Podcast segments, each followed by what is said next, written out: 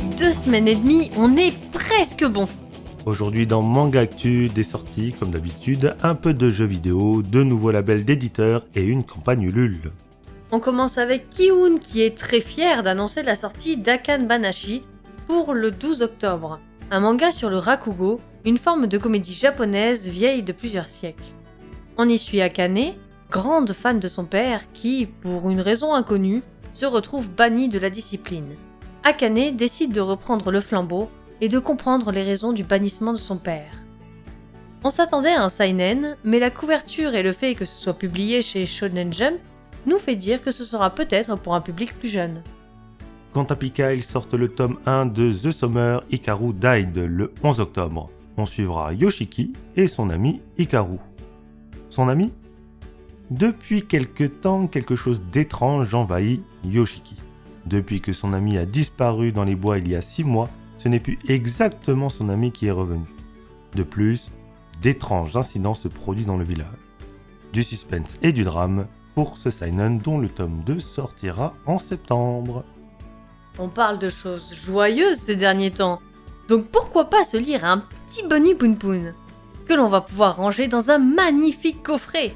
Kana lance le 18 octobre une opération spéciale pour l'achat de deux tomes de l'auteur, à savoir Inyo Asano le coffret pour ranger l'intégrale de Bonnie Poon Poon est offert. On précise bien, deux mangas de l'auteur et pas forcément de Bonnie Poon Poon. Oh bah en même temps, les fanatiques ne se seraient pas gênés pour acheter les tomes. Toujours objectif et sans jugement, bienvenue dans Manga Actu qui annonce la sortie, toujours le 18 octobre, du 26e et dernier tome de Dr Stone. Il aura le droit pour son premier tirage à un effet holographique sur sa couverture, et non, ça ne devrait pas être le même effet que sur les tomes One Piece récemment sortis. Marre de lire Trop de mots Eh ben, vous n'avez pas le choix de continuer car ce n'est qu'en 2024 que vont sortir. Oula Demon Slayer, Kimetsu no Yaiba, Sweep the Board. Garçon, un titre encore plus long s'il vous plaît. Sur Switch en 2024, ce sera jouable jusqu'à 4 en local ou en ligne et ce sera un party game. Toujours en 2024 sur console et PC, Spikes Anya permettra de jouer le rôle de Anya, pas de surprise. D'après nos informations, ce serait un jeu pour enfants avec déguisement, prise de photos et des mini-jeux. Retour au manga avec Manabooks qui sort 5 nouvelles collections permettant d'un simple coup d'œil de connaître le type de manga que l'on va lire.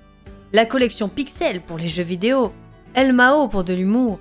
Si on veut de l'aventure, ce sera la collection Épique de l'émotion avec la collection Xoxo, et pour les vrais bonhommes Et les vraies bonnes femmes qui ont du poil aux pattes Qui ont du poil aux pattes De l'horreur avec la collection Crypt.